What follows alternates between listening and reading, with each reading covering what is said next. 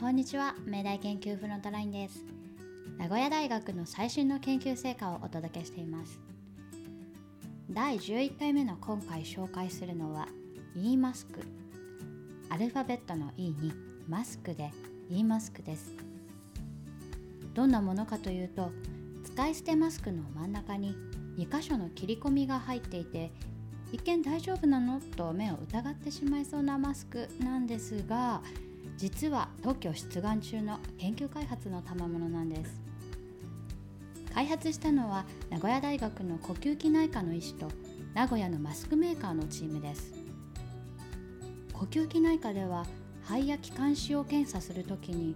細い管状のカメラを喉の奥に通して観察します。当然患者さんの口は開いていますし咳き込んでしまうことも少なくありません。コロナ禍では特に感染リスクが心配です。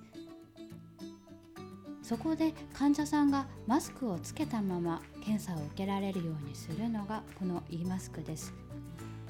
実は2箇所の切り込みのサイズや位置は検査用カメラや吸引チューブをスムーズに通せるように綿密に設計されています。気になる飛沫防止効果ですが微粒子も捉える高感度カメラで確認済みとのことです。研究メンバーの佐藤和秀特任助教と岡地翔太郎助教は次のように話しています。実際の医療現場で使われなければ意味がないので簡単安価使い捨てを意識して医療従事者が使いたいと思えるものを開発しました。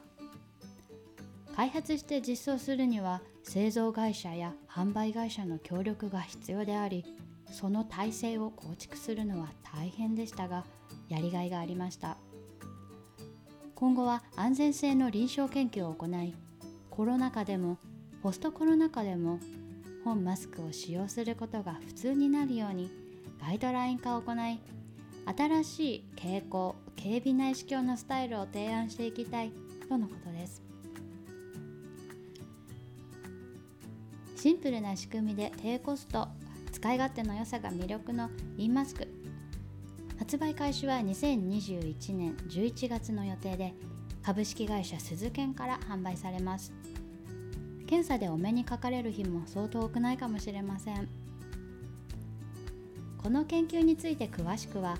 2021年6月17日付の名古屋大学研究プレスリリースをご覧ください。リンクを概要欄でお知らせしていますそれではまた次回お聴きください。